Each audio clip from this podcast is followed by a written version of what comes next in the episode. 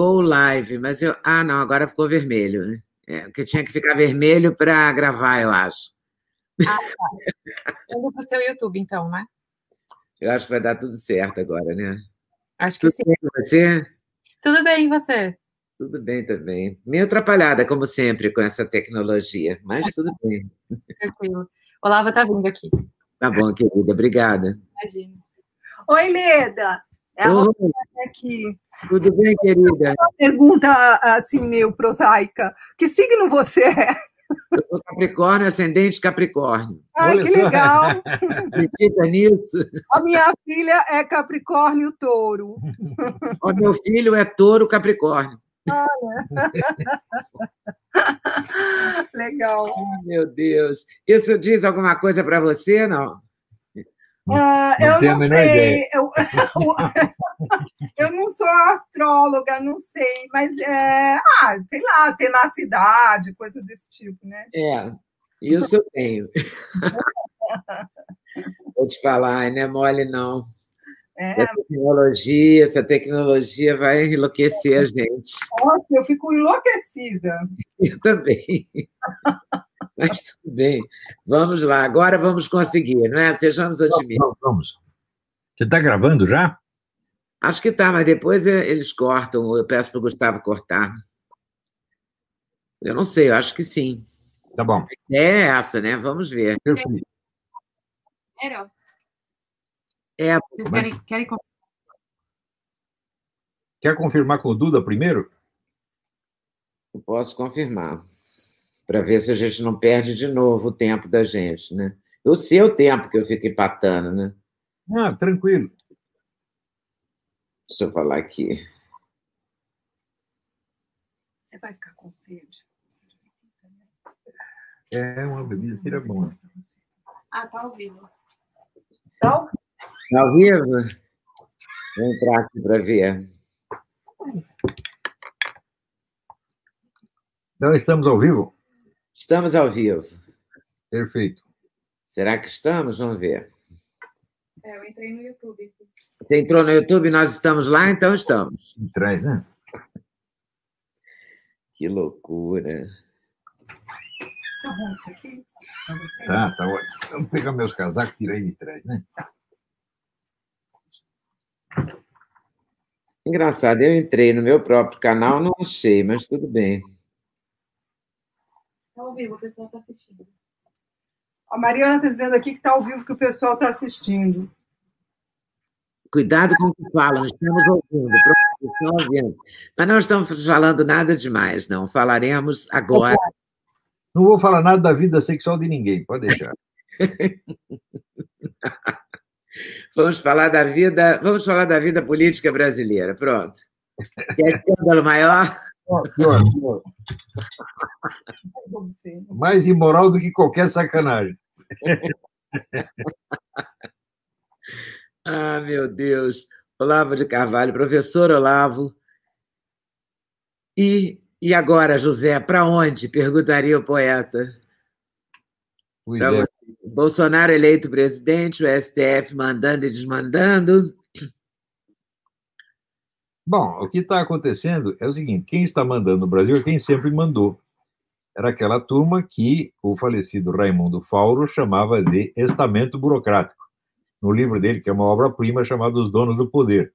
Estamento burocrático é o grupo de pessoas, né, é o círculo de pessoas e grupos que fazem do Estado a sua propriedade privada. Foram sempre eles que mandaram no Brasil.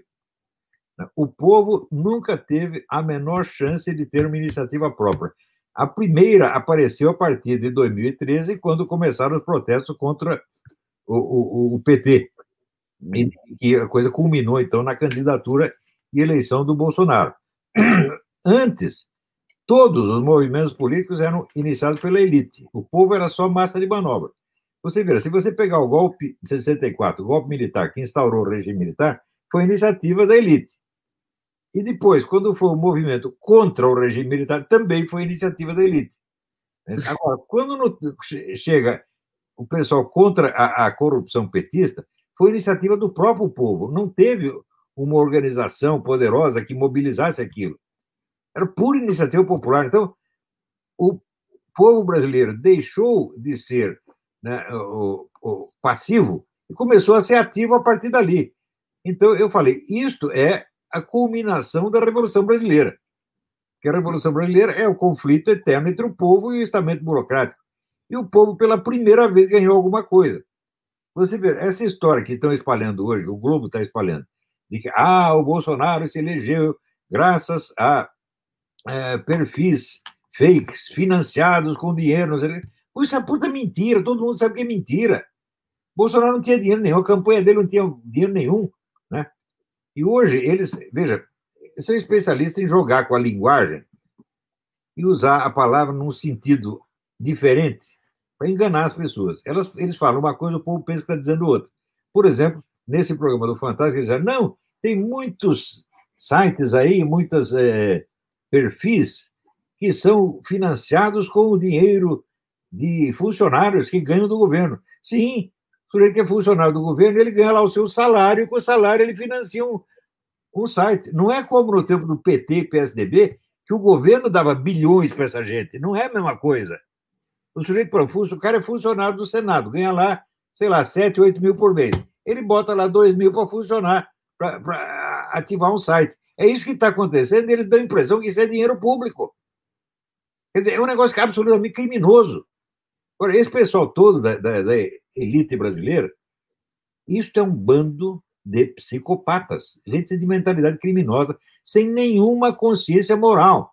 Eu afirmo aqui, pessoas como esse seu Borroso e seu Imorais não têm consciência moral nenhuma. Eles só veem a própria vantagem. Né? Então, eles estão degradando o Brasil a um ponto. Veja, a hora que convidam o, o, o homem do STF, convida o Felipe Feto para debater. O que, que é isso, gente? Porra, no tempo em que se chamava de intelectual, né, o Chico Buarque e, e o Caetano Veloso já era um abuso. Agora não é nem Chico Buarque Caetano Veloso. Agora é o Felipe Feto, que é um semi-analfabeto, porra. É um idiota. E só sabe fazer piadinha suja para criança. Né? E ensinar a criança a falsificar documento, o que é crime. O senhor tem um criminosinho, vagabundo, tá certo? E estão exaltando e querem fazer dele o quê? O próximo presidente da República. O que, que é isso? Chamar isso de decadência é eufemismo. Isso não é decadência, isso é morte e apodrecimento. O Brasil não está decaindo, o Brasil está apodrecendo. Depois de morto, o Brasil já morreu, gente. A eleição do Bolsonaro poderia ter corrigido isso se o Bolsonaro tivesse prestado atenção no que eu disse. Porque eu, antes da eleição, eu avisei: olha, se você for eleito, você terá contra si organizações poderosíssimas de escala mundial, não é de escala local. Você vai ter toda a mídia internacional contra você, você vai ter organizações bancárias poderosíssimas, fortunas incalculáveis, tudo contra você. Portanto, você tem que preparar uma equipe de intelectuais capacitados para lidar com isso. Ele, em vez de fazer isso, vai confiar em militar que não entende nada disso. Quem que entende disso, o seu Ramos? Quem que entende o seu Mourão? Não entende nada. Pergunta, seu Mourão, quantos livros de marxismo chinês você leu? Ele nunca leu nenhum. E não é capaz de ler. Não é capaz de estudar marxismo, porque para estudar marxismo você tem que ler Hegel. Se eu der um livro do Hegel para o Mourão ler, ele tem é, congestão cerebral na página 3. E os outros jornais também. Não estão capacitados para lidar com isso. Mas então, o Bolsonaro teria como achar intelectuais é, de direita para apoiá-lo ou para ajudá-lo a governar? Se não achar, tem que formá-los.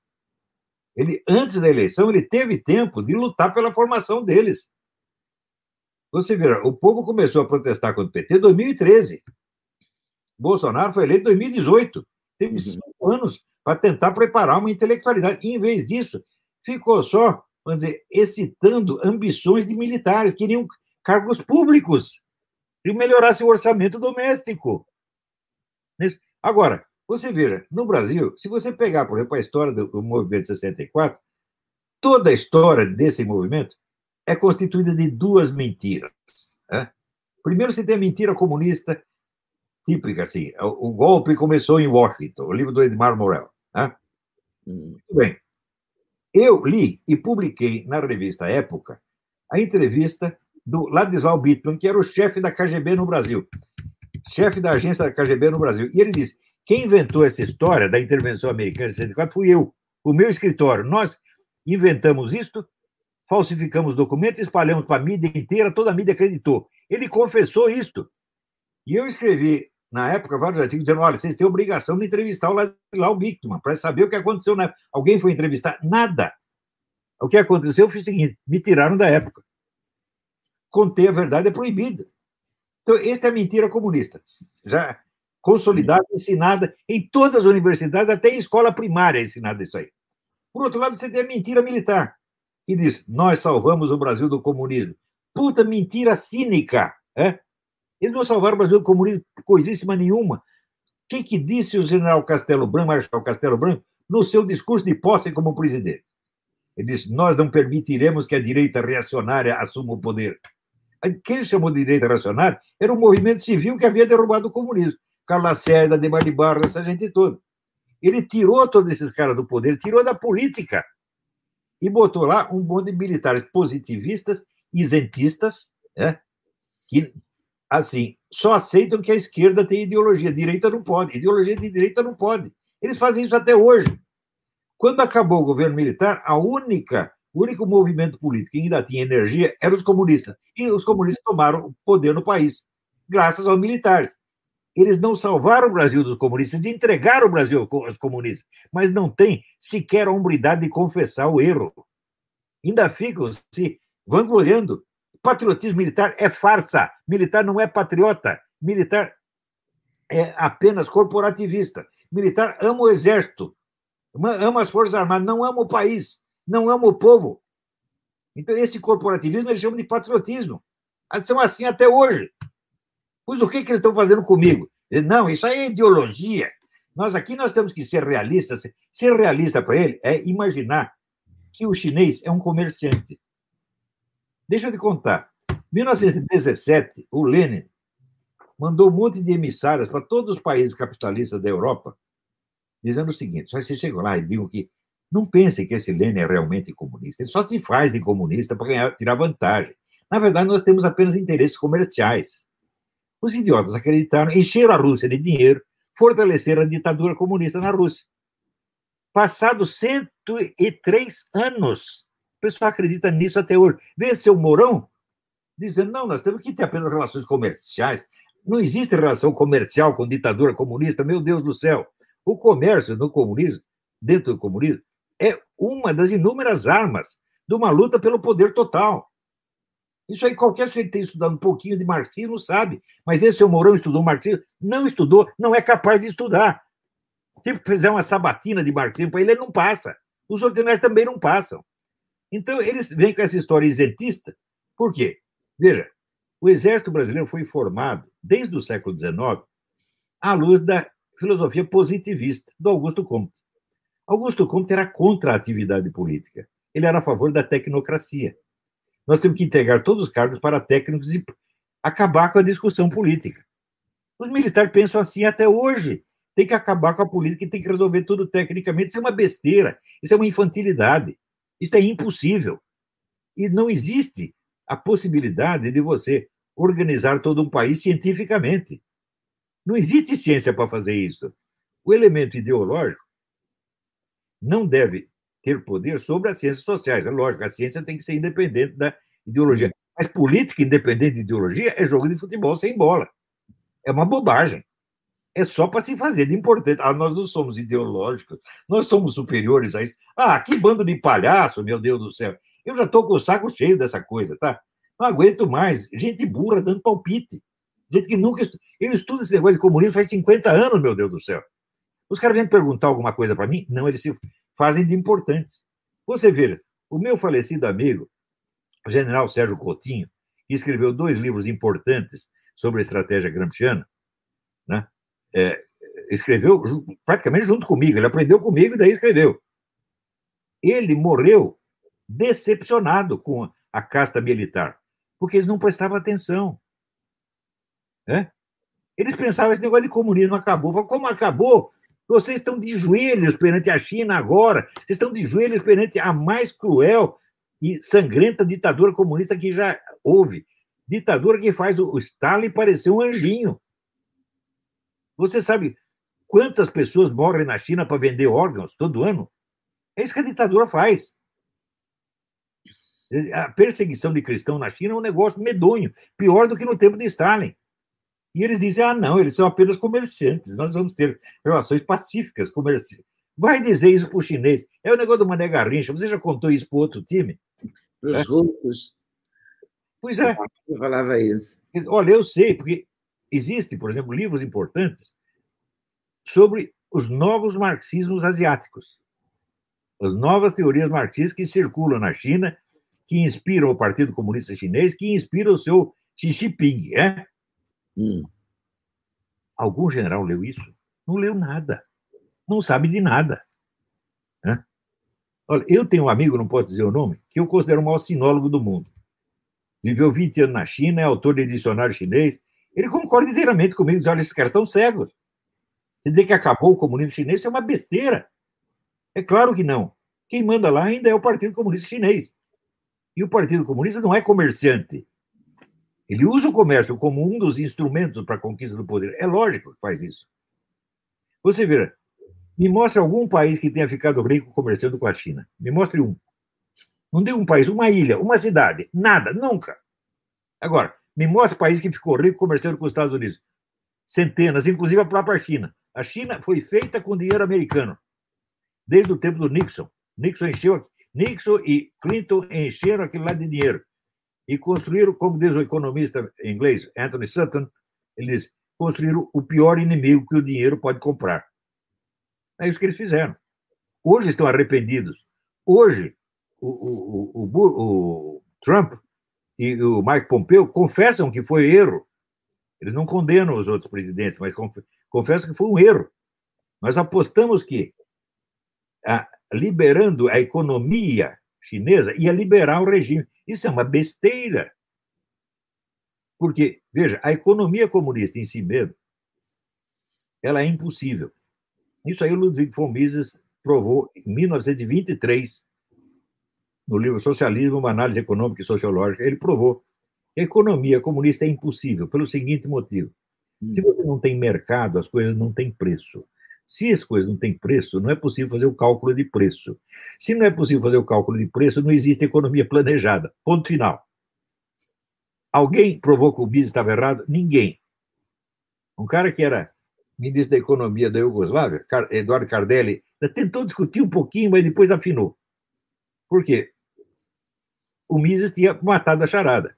Isso quer dizer o seguinte: a economia 100% comunista nunca vai existir. Vai sempre ser um meio a meio. E se vai sempre ser um meio a meio, os grandes grupos econômicos sempre vão levar vantagem com isso, porque eles são os parceiros do Estado. Aquele cara que tem uma firminha, né, tem um armazém, esse vai se ferrar. Mas os grandes grupos econômicos serão sempre fortalecidos pela economia socialista. Sempre foi assim e sempre será. Então, você pensar que injetar dinheiro, fazer investimento na, na China e liberalizar o regime, coisa de imbecil. Mas eu pergunto, ó, o Nixon, vamos fazer a mesma coisa. Quanto que o Nixon entendia de marxismo, hein? Nada. Ele entendia um pouco daquele comunismo local. É o caso do autarquista. Isso aí ele estudou. Ele descobriu um comunista, denunciou um comunista, isso era o máximo que ele sabia. O que, que entende de socialismo? O, o Clinton. Né? Clinton entende de comer menininha, é isso que ele entende, meu Deus do céu. É. E o Obama entendia? Obama, pelo amor de Deus, isso é uma besta quadrada. Quem é que não sabe, porra? É. Então, veja, o Obama, ele mandou esconder toda a carreira dele, carreira universitária. Então, ninguém leu os trabalhos universitários, mas houve três trabalhos que escaparam da fiscalização, e eu li. Coisa de analfabeto. E da mulher dele, pior ainda. Você sabe o que, que é a tese da, da, da dona Michelle em Harvard. Não. Assim, problemas de uma moça negra em Harvard. É o umbigo dela. A tese é sobre ela mesma, um monte de bobagem. Esse pessoal não está capacitado de jeito nenhum. Né? E o pessoal votou no Obama sem saber nada sobre o Obama. Até hoje nós não sabemos direito quem é esse Obama. Quer dizer, uma, é evidente que a eleição dele foi totalmente uma farsa. E é tudo manipulação. Eu vou te contar o que aconteceu. Se interessa, né? Conte. Então, é o seguinte: uma repórter chamada Debbie Schlussel. Uma repórter tem fama de ser um pouquinho louca. Mas ela descobriu que os documentos do Obama eram falsos. E ela publicou isso em 2008. Né? Aquela história da certidão de nascimento? A certidão de nascimento é falso, todos os documentos dele são falsos, absolutamente todos. Materialmente falsos. Daí o que, que o outro lado fez? A Hillary Clinton mandou o seu advogado, o seu Philip Berg, espalhar uma história de que Obama tinha nascido no Quênia. Então, desviou a discussão de uma coisa séria, real, para um mito. Daí todo mundo ficou discutindo se ele nasceu no Quênia, não nasceu no Quênia. Pronto, desmoralizou a questão toda. Tá até hoje, você vê aquela besta que fazia o programa Manhattan Connection junto com o Paulo França, até esqueci o nome dele. Caio Blinder, Caio Blinder, né? Ainda faz. Caio Blinder, é esse cego, é. Esse cara, ele disse: o Olavo espalhou que o Obama nasceu no Quênia. Puta mentira sórdida, porque eu estou explicando desde o início que a história de Quênia foi inventado para desviar da questão real. A questão real são os documentos. Os documentos foram comprovados falsos por três empresas especialistas nisso, uma na Itália, duas nos Estados Unidos. Eu li o relatório né, do Mike Zulo, o, delegado que investigou isso aí, não é ter a menor dúvida, o documento é falso mesmo, materialmente falso, visivelmente falso. Mas como a discussão desviou para o assunto queniano, virou palhaçada. E foi feito para isso. Tanto que, tendo feito esta, esta operação, a Hillary foi premiada com o cargo de secretário de Estado. Você acha que o, Obama deu o cargo de secretário de Estado porque gostava muito dela? Não, porque ela foi de uma ajuda fundamental. Você vê, se fosse discutir os documentos falsos, o lado que acusava o Obama ganharia discussão. Então, fazer o quê? Vamos desviar para uma outra história. Vamos trocar a acusação falsa por uma acusação mítica. E daí nós derrubamos facilmente. Que aconteceu.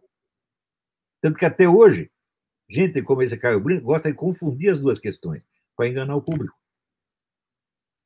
Você acha que o Trump ganha, é reeleito? Olha, o concorrente dele não dá para eleger. Né? É, o, o, Biden. O, o, Biden não vai, esse aí não vai. Esse cara é um pedófilo, todo mundo sabe, é um velho louco, porra. Você vê ele mexendo com as menininhas, o negócio é tremendamente erótico, assim, não tem nem dúvida. Né? E agora que já apareceu essa, essa testemunha aqui que viu o Clinton lá comendo menininha lá na ilha do Epstein, agora ferrou.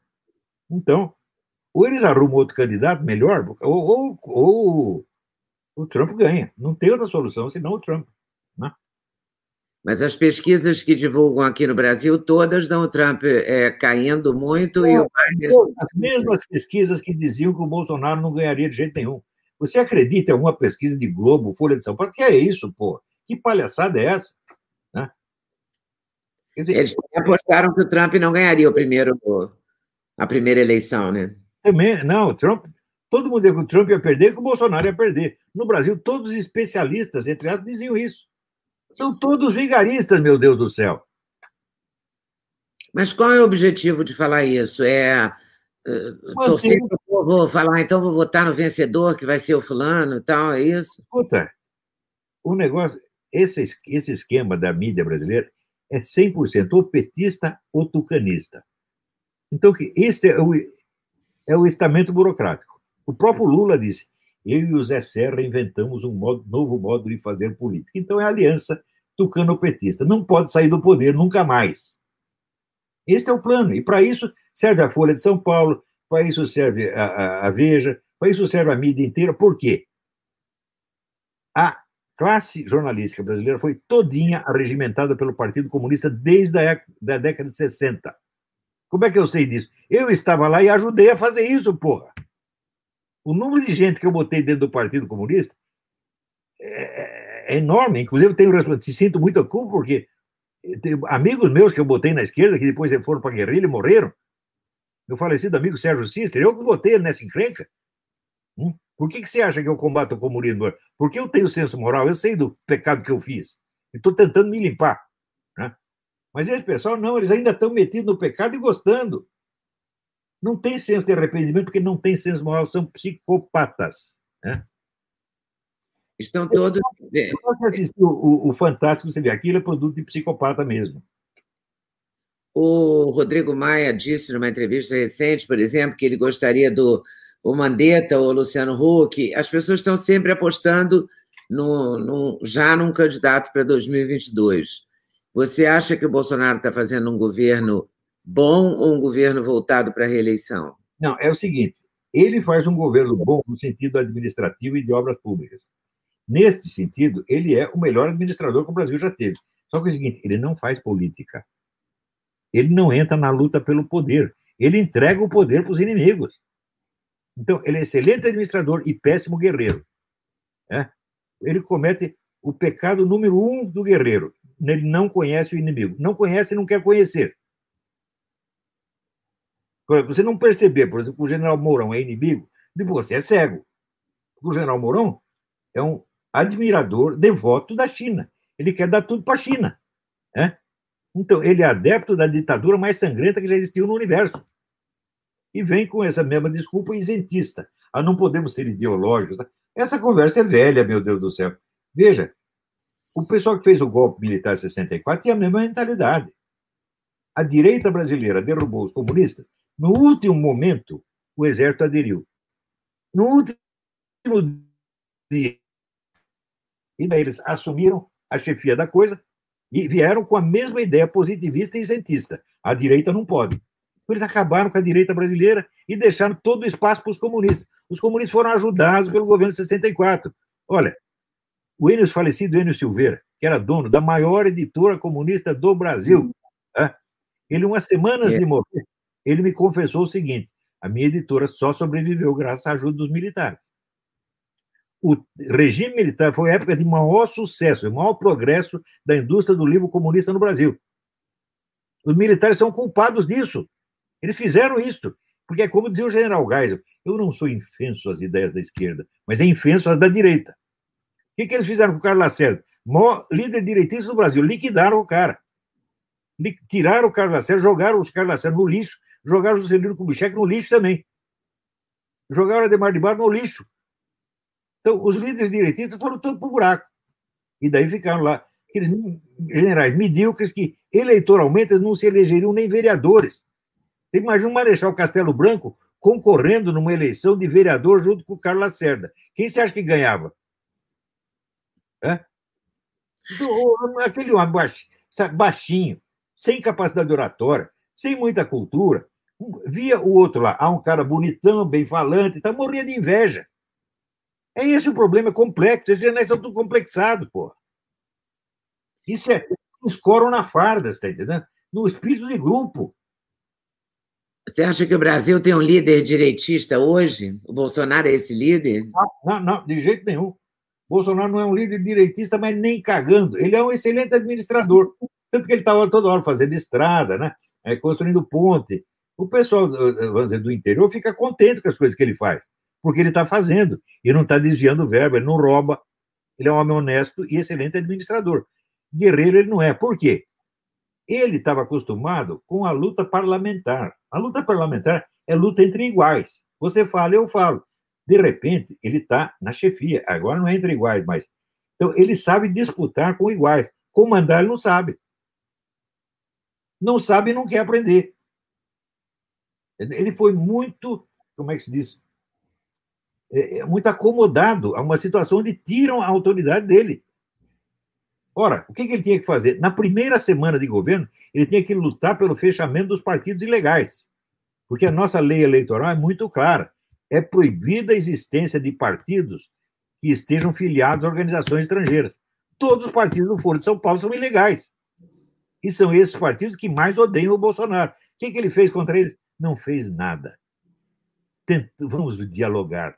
Olha, se você aceita diálogo criminoso, você fica, você sai sujo também e perde a sua autoridade.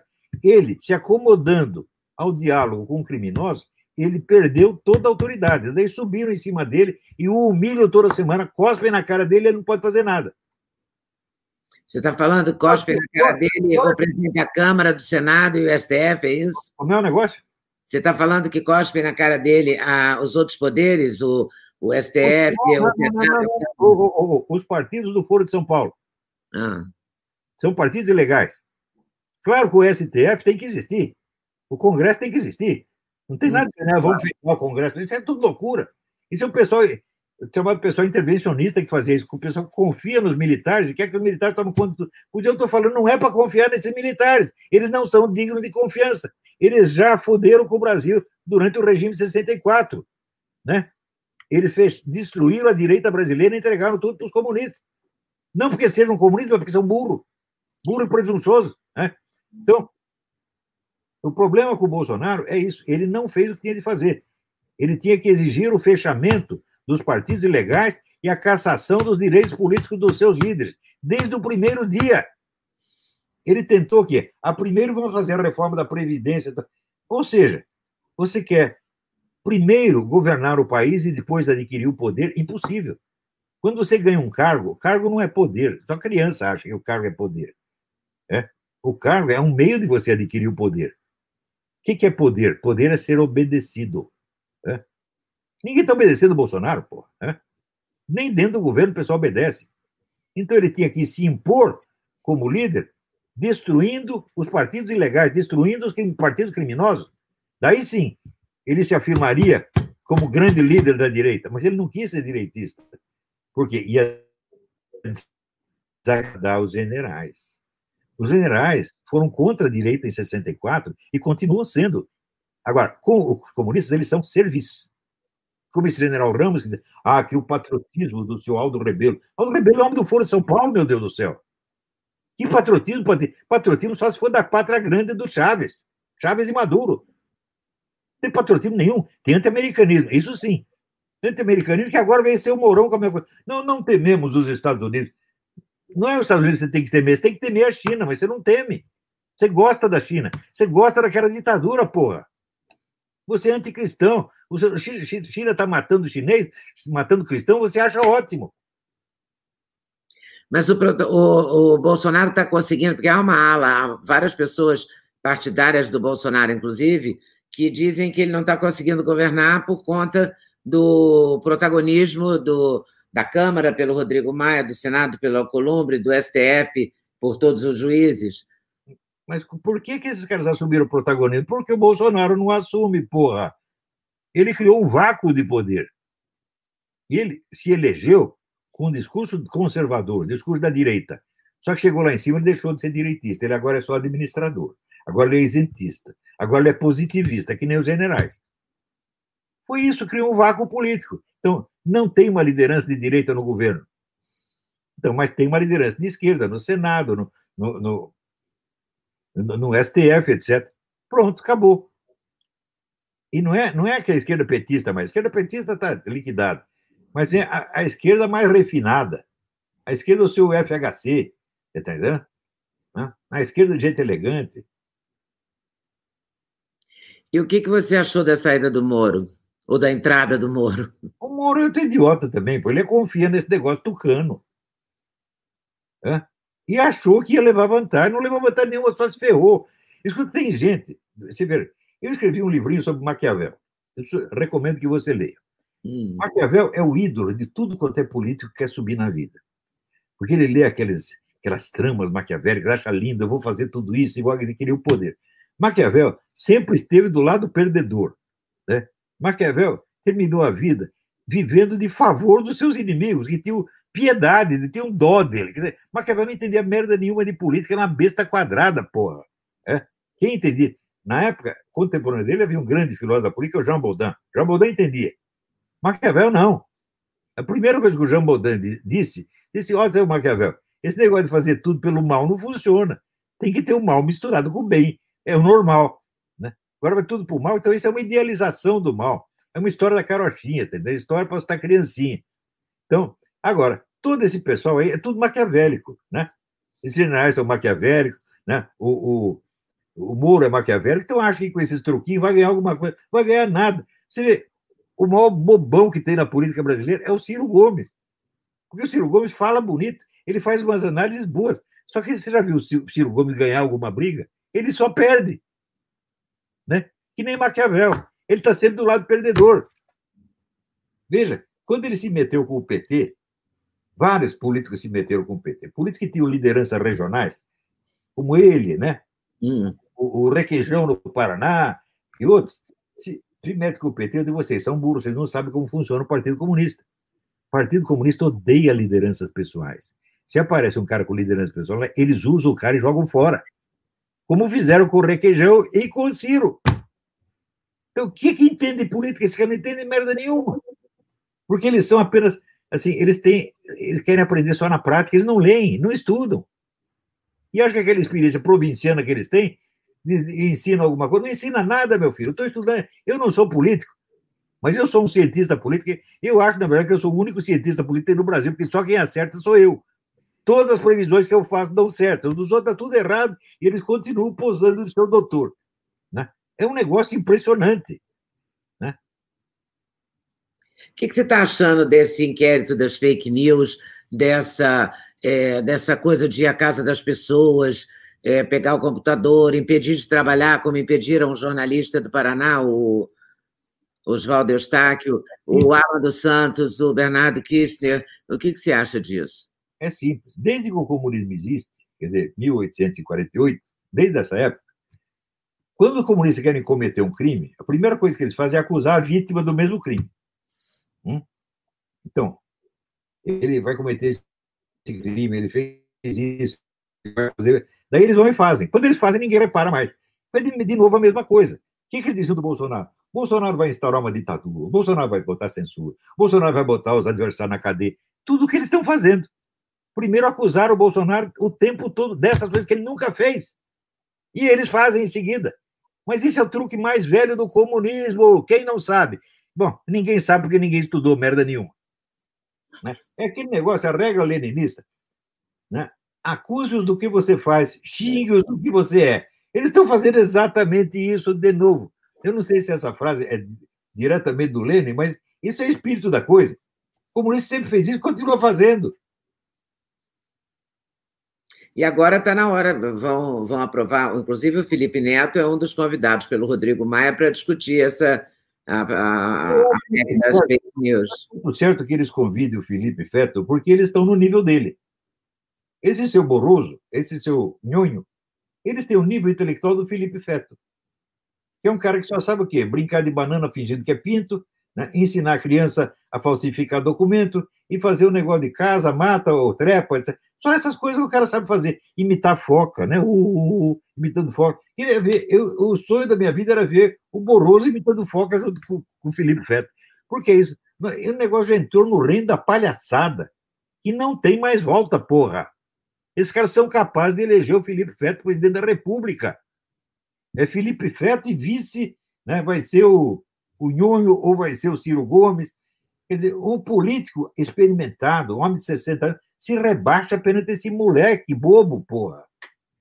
Eles fazem qualquer coisa. Eles se rebaixam. Se for preciso chupar pica, eles chupam pica, porque eles não têm mais vergonha na cara. Não tem senso moral nenhum. Mas a, a, o fato é que a censura está chegando, né? As pessoas estão ficando com medo de falar. Ela veio para ficar, ela veio para ficar, vai piorar ainda. A não ser que. A, veja, a única chance que o Brasil tem de escapar de uma ditadura vem da guerra entre os Estados Unidos e China, porque daí os Estados Unidos vão querer, vão forçar o Brasil a apoiar. E daí vai acabar essa brincadeira toda. Como acabou a, a ditadura do, do Getúlio Vargas, graças aos Estados Unidos. Né?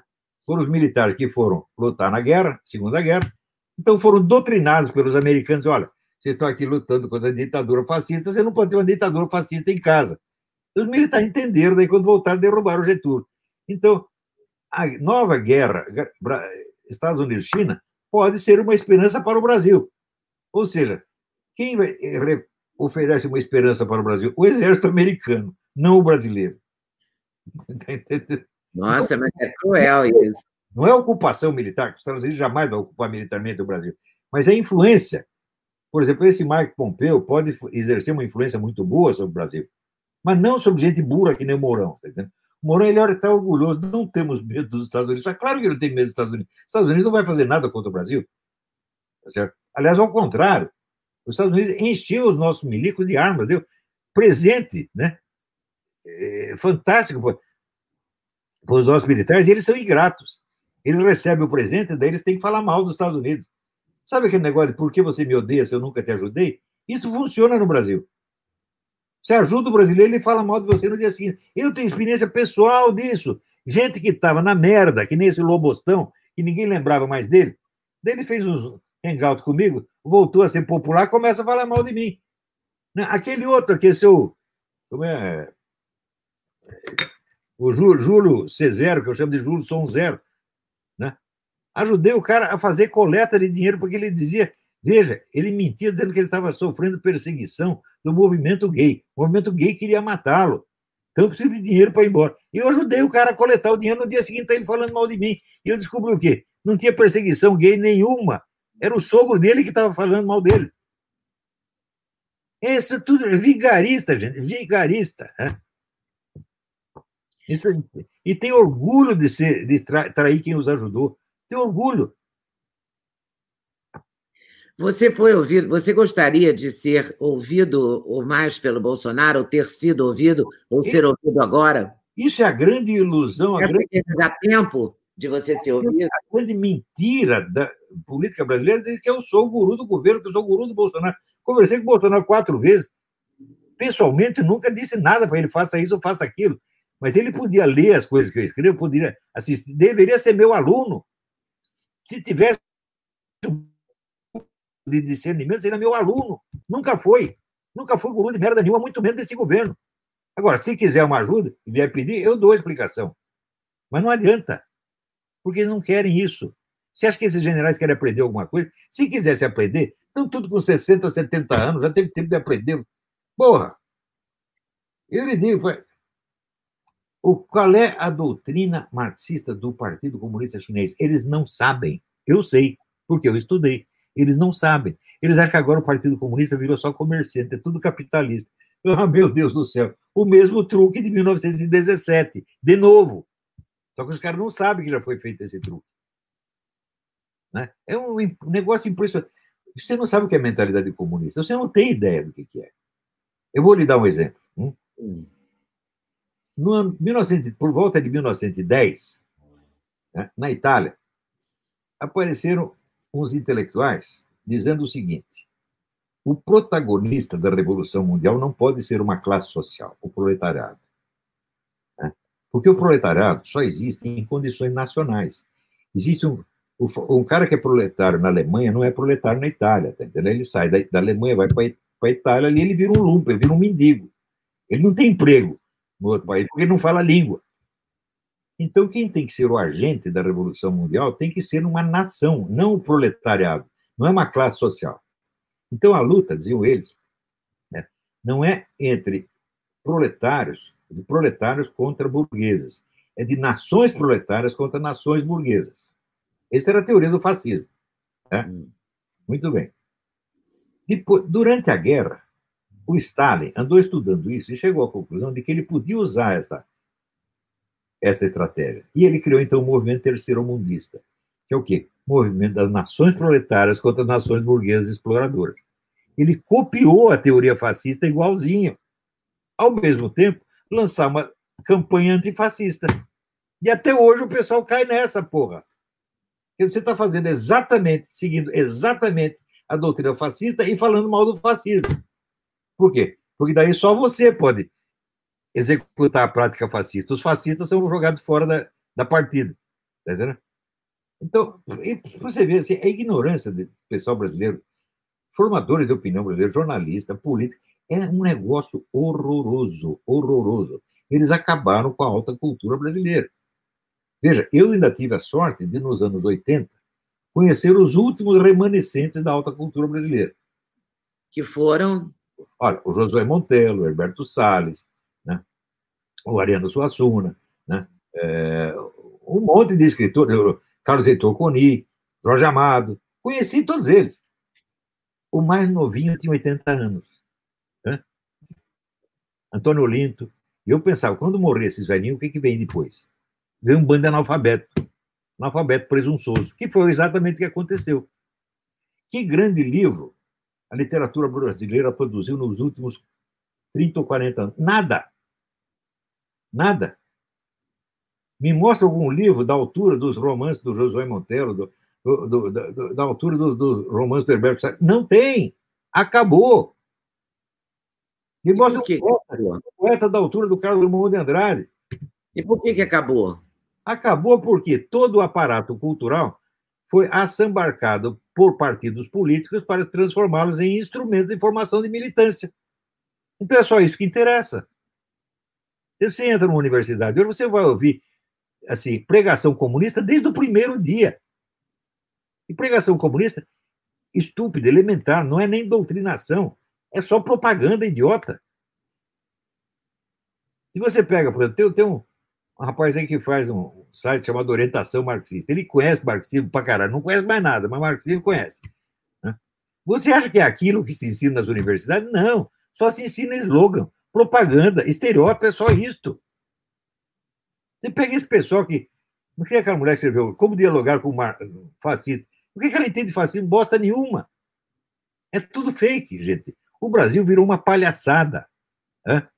Eu percebi isso em tempo e vi que eu tinha a obrigação de tudo aquilo que se perdeu na geração mais antiga, recuperar para a geração seguinte. Uhum. Houve uma época em que todos os meus amigos ou eram 30 anos mais velhos ou eram 30 anos mais novos. Da minha idade não tinha ninguém. Pode dizer que não tinha ninguém, depois apareceram duas pessoas. Apareceram. Apareceu o, o, o, o Bruno Tolentino, né? E um editor do Rio de Janeiro, que é uma pessoa mais ou menos da minha, minha idade, mas o resto não tinha. Então eu falei, eu tenho que fazer a ponte de duas gerações. E estou fazendo e está funcionando, porra. Eu tenho 7 mil alunos, gente da, de altíssima capacidade, mas eles não estão prontos ainda. É o que eu falei, nós precisamos de. Veja, quanto tempo levou para destruir a alta cultura brasileira? Meio século. Eu não preciso de meio século, me dá 10 ou 20 anos, eu faço. É? Se você pega, por exemplo, esse pessoal do Instituto Borborema, tem alguém no Congresso capaz de discutir com eles? Tem alguém no STF capaz de enfrentar uma discussão com um meus alunos ali do Instituto Borborema? Não tem. Mas nós ainda estamos preparando essa, esse pessoal, de maneira que daqui 20 ou 30 anos, o Brasil terá uma nova classe intelectual altamente preparada. Esse que foi o meu objetivo. Não tem nada a ver com conservadorismo, com direita, não tem nada a ver, não. Agora, é claro que pessoas que só pensam em política do dia, só pensam em se eleger alguma coisa, me interpreta nessa clave, porque é só essa que ele entende. Mas você nunca quis entrar na política do ponto de vista de um cargo eletivo, né? É nem cagando. Não, mas o que, que é isso? Quer me matar, me põe num cargo eletivo. Ou eletivo ou qualquer cargo público. Você vê, eu odeio dinheiro público a tal ponto que eu até hoje não fui buscar a minha aposentadoria, a qual eu tenho direito. Tenho direito, mas não quero porque é dinheiro do governo, eu não quero. Dá para os velhinhos que estão tá, tá incapacitados de trabalhar. Eu ainda tenho capacidade de trabalhar, graças a Deus. Né? Não, não, não emburreci ainda. Andaram, sempre... querendo, andaram querendo atrapalhar o seu direito de trabalhar ou não? Não, agora estão tentando. Né? Querem fechar os meus meios de, de, de ganhar dinheiro. Não conseguiram, mas estão tentando. Não é isso? E além disso, tem esses. É, processos absurdos que fizeram contra mim. Veja, eu não tinha condição de me defender. À distância, eu não conseguia um advogado. Agora consegui. Depois que você fez aquele pronunciamento, todo mundo falou que você brigou com o Bolsonaro, que você isso, você aquilo. Não briguei com nenhum. Falei a verdade para ele que ele tinha que ouvir. Falei a verdade para ele porque eu sou amigo dele, eu gosto dele e quero que ele saia bem. Mas eu acho que ele é muito teimoso. Né? Ele só segue a própria cabeça e ele não estuda. Ele leu lá um pedacinho do livro meu e acha que sabe. o pessoal leu o mínimo. Escuta, meu filho, eu publiquei 20 livros. Hein? Eu tenho mais de 500 aulas gravadas que eu estou transformando em livro agora e tenho mais 20 cursos avulsos que eu dei que também estou transformando em livro. Esta é a minha obra. Quem conhece tudo isso? Só os meus alunos. Agora eu pergunto para os caras.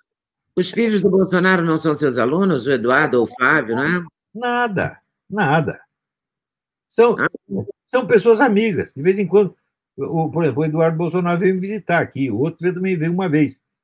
São pessoas amigas, simpáticas, eu gosto dele, mas não são meus alunos, não estão estudando comigo. E você conseguiu os advogados? Como é?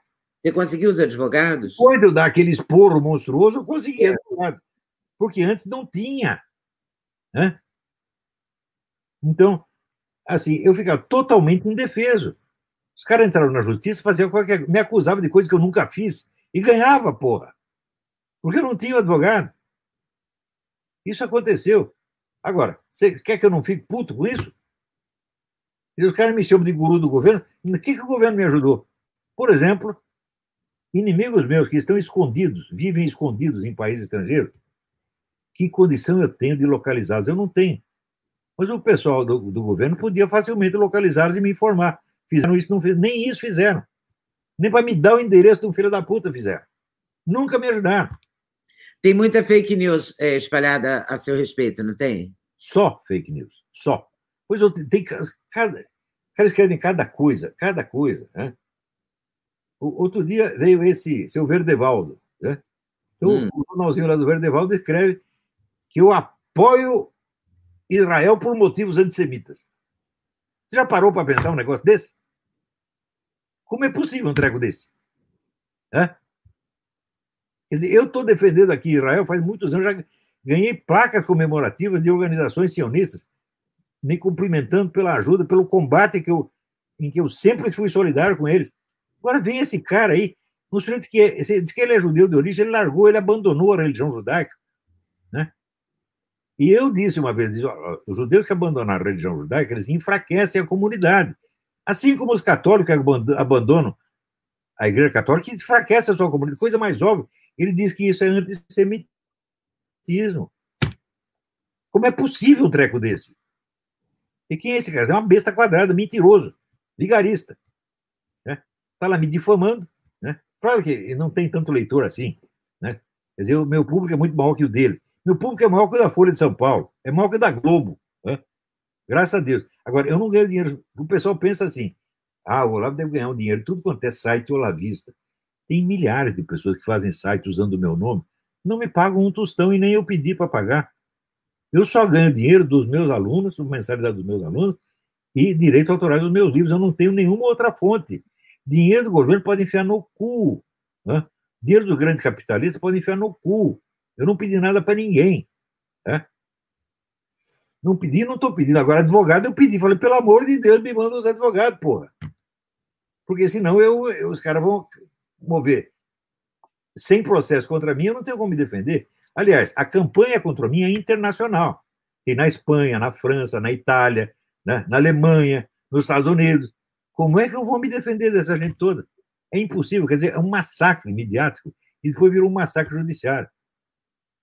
Quer dizer, é uma coisa absolutamente desproporcional, monstruosa, coisa que mostra total falta de senso moral. E quando, por exemplo, quando é, querem falar alguma coisa ou indicam um ministro, hoje mesmo eu ouvi na TV, o ministro da Educação, o novo ministro da Educação, não demitiu um olavista, que seria o Nadalim. É esse nome dele, não é? O Nadalim. O Nadalim e o Felipe Martins são os únicos alunos meus que continuaram no governo. Porque eu disse para todos saírem, eles saíram. Sobrou esses dois. Agora, quando que eu converso com eles dando palpite? Nunca! Nunca dei instrução nenhuma para dois, para nenhum dos dois. Agora, se ele imagina o seguinte, que eu estou né, criando uma doutrinação para eu dominar o governo, botando alunos meus no governo. Que, que esse é o contrário do que acontece. Né? Quando pediu, o que, que nós fazemos no governo? Saia daí. Saia daí, vai para casa estudar. Porque vocês ficarem no governo, vocês vão só se fuder. Então a grande maioria te obedeceu e saiu. Você ficou chateado quando o Weintraub foi tirado do Ministério da Educação? Olha, eu acho que foi bom para ele, se você quer saber.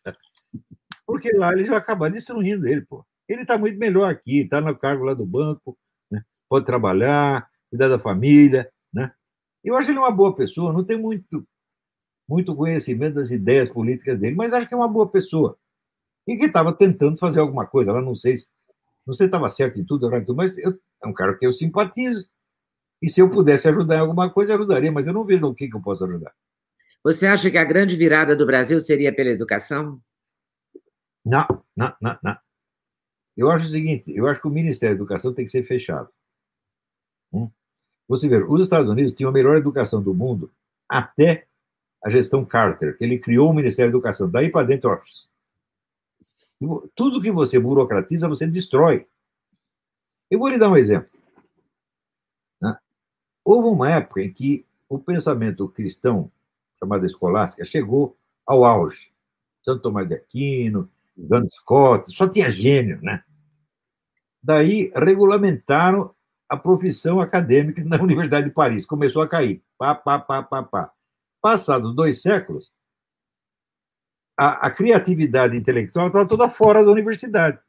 Aparece a nova geração, quando aparece. Olha, Descartes não era professor universitário, Leibniz não era professor universitário, Bacon não era professor universitário. Né? Pronto. Você está entendendo? Então, a intelectualidade vigorosa saiu da universidade, começou a operar fora, porque a universidade estava burocratizada. Tudo que se burocratiza acaba. Então, o que tem que deixar? Tem que deixar a iniciativa popular. O governo tem que ajudar em vez de querer mandar. O governo tem que servir ao povo em vez de servir-se dele. Você acha que. Me mostra algum ministro da educação, qualquer um deles. Eu me deixaria educar por eles? De jeito nenhum. Eu, se eu fosse escolher mestres, escolheria pessoa bem melhor do que qualquer um deles. Podia ter uma reunião de ex-ministros da Educação, chefiada lá pelo Zé Goldenberg. Eu pediria para o Zé Goldenberg me ensinar alguma coisa, mas nunca. Né? Eu tive um professor de filosofia que era um gênio, era o padre Stanislau lá dos Anjos, era um pro, professor majestoso, majestoso. Eu larguei o curso no, quando chegou o fim do terceiro ano, ele morreu. Ele morreu. Daí eu chego lá, chego lá no curso, disse que está lá um padreco ensinando o Evangelho segundo Nietzsche. Eu falei, ah, pode enfiar no cu, eu não quero isso. Porque disso aí eu já ouvi tanta besteira, eu não aguento mais. Né? Eu acho é o seguinte, eu, eu gosto de ler Nietzsche, mas eu não confio em Nietzsche como filósofo. Porque em quem é das... você confia como filósofo? Hã? Em quem você confia como filósofo? Em primeiro lugar, Aristóteles e Platão, é óbvio. Né? É, tem um historiador chamado Arthur Lovejoy, ele diz toda a história da filosofia é um conjunto de notas de rodapé a Platão e Aristóteles. Depois disso, tem aquele, você tem que procurar aqueles momentos em que a filosofia teve grandiosidade. Por exemplo, o século XIII, a escolástica do século XIII. Depois, o, o, o idealismo alemão. Depois, no começo do século XX, você teve um florescimento de filosofia católica majestoso. Todo mundo já esqueceu. Né? Eu gosto imensamente do filósofo francês Louis Lavelle, pessoal fica lendo Heidegger. Eu nunca confiei em Heidegger. Sempre, quando eu li Heidegger a primeira vez, falei: esse cara é vigarista. Hoje, descobri que era vigarista mesmo. Que ele não era que ele teve um momento de, de, de simpatia pelo nazismo. Não, ele era o teórico principal do partido nazista. Porra, o vigarista, charlatão. Eu não, agora, eu li o Louis Lavelle inteiro. Falei, a obra inteira do, do, do Heidegger não vale três páginas do Lila Velho. Né? Agora, o pessoal lê o Heidegger por quê? Porque a mídia badala o cara. Você vê quando fala filósofos famosos, são filósofos que a mídia fez. E a mídia, o que, que entende de filosofia, meu Deus do céu? Por quem são os filósofos importantes hoje? Bom, tem um cara que até nasceu no Brasil, chama-se Lawrence Punter. Hum? Saiu o nome hum. dele na, na, mídia algum dia? Nunca saiu. Eu acho a filosofia dele enormemente complicada, eu não concordo com ela, mas é um gênio, óbvio que é um gênio. Você pega o Mário Ferreira dos Santos, nunca falaram nada. Esse foi o maior gênio da filosofia brasileira. Não sai na mídia. Agora sai Marilena Chauí, né? sai o Renato Janino Ribeiro, que são microcéfalos, são minhocas comparado com o Mário Ferreira. Ora, tem, eu não sou grande apreciador de Nietzsche, mas Nietzsche tem às vezes umas frases que são perfeitas. Ele dizer, quem não sabe desprezar não sabe respeitar. Agora, no Brasil, todo mundo tem que ser respeitável, tudo igualzinho. Você pega lá o maníaco do parque e, e Madre Teresa de Calcutá, é tudo respeitável, igualzinho. Como é possível um treco desse? O que eles chamam de respeito é o total desrespeito. Qual que é a saída para o Brasil, Olavo? Porque tem que ter uma, né? Olha, eu vou contar um negócio para você. Eu não tenho mais que dar saída para porra nenhuma. O que eu podia fazer, eu já fiz e estou continuando o meu trabalho. Meu trabalho é for, formar uma intelectualidade melhor que ela poderá estudar saídas para coisas quando estiver pronta. Né? Não cabe a mim. Agora, tem pessoas, até amigas minhas, que vivem me pedindo pronunciamentos para orientar movimentos conservadores. Eu não vou fazer isso, porra. Né? Eu quis que existisse um movimento conservador no Brasil, por quê? O Brasil teve 50 anos de monopólio da esquerda, só tinha esquerda. A esquerda dominava a mídia, as universidades, o ensino primário, as artes e espetáculos, só tinha o Congresso, só tinha esquerdista. Isso não pode acontecer. Você, normal, o país tem que ter esquerda e direita, porra. Sempre foi assim. Agora no Brasil não era só esquerda. E eles acostumaram com isso. E o simples fato de aparecer uma possibilidade de direita os deixou aterrorizados. Eles vão fazer qualquer coisa para destruir essa direita. Estão fazendo, está aí seu, seu Imorais, está aí o seu Boroso, né? está aí seu Faquinha. Né? Tudo esse cara, então, eles não aceitam que exista oposição a eles. Eles são ditadores mesmo, são imperadores, são psicóticos. Quer dizer, tem a ideia do, do poder total e acusa o outro, acusa o Bolsonaro. Bolsonaro nunca fez nada, nunca tentou controlar a oposição, nunca tentou é, subornar alguém, nunca tentou intimidar alguém. Eles é que fazem. Assim, é acuse-os do que você faz, xingue-os do que você é. É o que estão fazendo. Agora, debate do, do Boroso com o Felipe Fett, eu acho inteiramente normal, são pessoas do mesmo nível. Não é isso? Agora, debate do seu Boroso comigo, não vê. Ele, isso ele não vem porque ele não é louco. Né? E você tem vontade de debater com alguém? Não, no Brasil não, não tem completamente tesão debater, porque não tem, porra. Você vê, na verdade, eu tive vários debates com o pessoal da esquerda. Eles sempre saíam de quatro chorando, chamando mamãe, porque não entendiam merda nenhuma que estavam falando. Né? E até o João Pedro Stedler saiu de um debate dizendo: se eu soubesse que ia ser tratado assim, eu não viria. Eu falei: era para não vir mesmo, cala a boca. Né? Tem várias pessoas desse tipo. Tem o debate com o professor Alaor Café Alves na, na Faculdade de Direito, auditório de 800 pessoas, tudo aluno dele. Eu entrei, todos queriam me matar. Quando terminou, todos queriam matar ele. Foi assim. Então, eu perdi o tesão de debater com o brasileiro. Eles não entendem o assunto, eles não, não estudam. Aí apareceu, graças a Deus, apareceu o professor Duguin, né? que é um russo. Eu não concordo nada com o que ele faz, eu acho tudo errado. Eu acho que, inclusive, é um homem mau, mas é um homem de muita inteligência, muito culto. Ele escreveu um livro sobre Heidegger, que eu considero um dos melhores livros sobre Heidegger que alguém escreveu. E não é burro, não. Então, aí foi um prazer discutir com ele. Sobretudo porque eu ganhei o debate, né? Ele mesmo, o debate foi duro. Foi duro mesmo. Principalmente por isso. Ah, eu não posso terminar essa conversa com você sem te perguntar sobre esse momento que a gente está vivendo, essa coisa estranha da pandemia, todo mundo trancado dentro de casa, e aí sai um pouquinho, e aí a OMS diz que a, o, o, vírus não vai nos deixar nos próximos dois anos, todo mundo fabrica vacina, a Rússia diz que em outubro começa a vacinação, a China está fazendo vacina, os Estados Unidos, o Trump já comprou não sei quantos milhões de doses, milhões, bilhões de, de dólares. E aí, Olavo de Carvalho, essa pandemia, o que é essa pandemia? É uma pandemia? Eu acho que nós vamos entender isso aí daqui 30 ou 40 anos porque a quantidade de mentira que está circulando é inabarcável e não é interpretável. Está? Quer dizer, eu, para esclarecer esse negócio, eu precisaria dar uns três ou quatro, pelo menos uns três ou quatro anos de dedicação integral a esse assunto. Eu não tenho condição de fazer isso. Então é o seguinte: é evidente que há uma ditadura mundial, as pessoas estão sendo reduzidas dizer, à, à prisão doméstica, não só a prisão doméstica, mas não pode nem sair. O, o rosto humano foi proibido, na rua você pode mostrar a bunda, mas não pode mostrar o rosto. Você já reparou? É, é verdade. Pois é, pode mostrar o pinto. Você baixa o pinto está aqui. Não tem problema. Agora mostrou o rosto, você vai preso. Está de máscara. É uma situação absolutamente psicótica. Né? Quem fez isso? Foi a China? Eu não sei se foi a China, porque eu vejo muitas agências globalistas ocidentais que estão interessadas nisso. Elas podem ter ajudado a China. Então não adianta jogar toda a culpa na China. Tem outras coisas até, mas eu não sei até onde vai isso. Então, e, e, veja, eu também não tenho mais tempo de pegar problemas novos. Eu tenho que pegar os meus cursos que eu já dei e transformá-los em livros, porque eu tenho que deixar isso para as próximas gerações.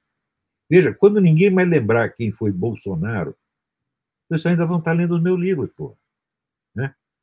Você lembra quem estava no Congresso Nacional quando o pegar, um, sei lá, o, o Gilberto Freire publicou Casa Grande Senzala, ou o Graciliano Ramos publicou São Bernardo, ele não lembra. Né? Quando o Manuel Bandeira publicou né, A Estrela da Manhã, ninguém lembra. Mas os livros continuam sendo lidos. E os meus serão lidos. Não é por nada, não. Mas os meus livros são bons, porra. Né? São bons pra caralho. Né? Agora, se o cara quer que eu dirija, lidere o movimento conservador, está doido, eu não sei fazer isso. Não sei e não quero fazer. O que eu sei fazer é ser um professor. Professor e escritor, é isso que eu sei. Né? Mas você é um conservador. Como é? Mas você é um conservador. Às vezes. Às vezes. Às vezes. Veja, se, se você tem um compromisso fixo com uma determinada ideologia, você vai errar. Quando a pessoa dessa ideologia for por erro, você vai junto. Né? Então, eu acho que é melhor ter um movimento conservador do que não ter. Uhum. Então, eu ajudei a formar, claro, ajudei. Mas isso não quer dizer que eu tenho compromisso com ele, não tenho compromisso nenhum. Eu digo as coisas conforme eu as vejo, no momento em que as vejo. Quer dizer, não existe a coisa de assumir um compromisso com determinados valores e ver tudo de acordo com a ótica desses valores. Não. Isso é anti-filosofia. Para mim, a realidade vem primeiro, os valores vêm depois. Bom, a gente está vivendo uma crise de valores no Brasil há muito tempo, há pouco tempo. Destruição, total destruição dos valores. Veja, um país onde a pessoa presta atenção no Felipe Neto acabou. Acabou. Virou palhaçada mesmo. E palhaçada orgulhosa. O cara se orgulha de se degradar. Tá? É que nem. O que é arte no Brasil? A arte consiste em um enfiar dentro do cu do outro. Pronto. É isso. E depois quem tem mania de cu sou eu, né? Não eles. Aparece a mulher dizendo, não, o meu cu é laico, né? As pessoas só pensam em cu o tempo todo. Eu uso a palavra cu de gozação. Eles não estão falando a sério. Eles cultuam cu, porra. Fazer o quê? Tudo virou palhaçada. Eu posso ajudar aqueles que estudam comigo. Os outros eu não posso. Eu não posso mais ajudar o Brasil. Não tem mais jeito. O Brasil foi para as picas. Agora, os meus alunos eu ajudo, eles continuam progredindo. E espero que um dia eles possam ajudar o Brasil. Tomara. Tomara. Olavo, muito obrigada. Muito obrigada pela sua disponibilidade. Eu agradeço a Roxana muito. Muito obrigada. Obrigado eu, nós gostamos muito de conversar com você. Né? Obrigado. É a gentileza em pessoa. Imagina. Né?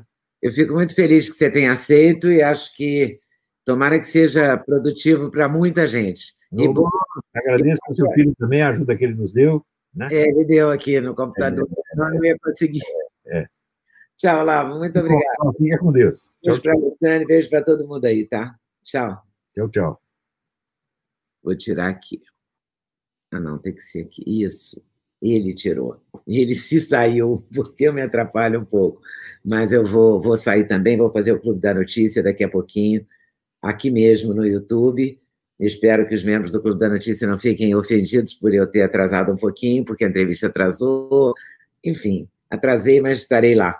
São 20 horas e 53 minutos, então eu acho que 9 e 5 eu posso entrar no Clube da Notícia eu espero você. Seja membro do Clube da Notícia se você gostar de discutir as notícias do dia com isenção, os fatos mesmo, e dar a sua opinião e ouvir a opinião de outras pessoas, porque é isso que nós fazemos no Clube da Notícia, que é um grupo de conteúdo fechado que eu faço toda noite, às oito e meia da noite. Hoje eu estou atrasada, mas só hoje, aqui no YouTube, ok? Uma boa noite para você. Venha para o Clube da Notícia e até daqui a pouco para quem é membro do Clube da Notícia. Valeu? Até mais. Agora eu tenho que sair daqui.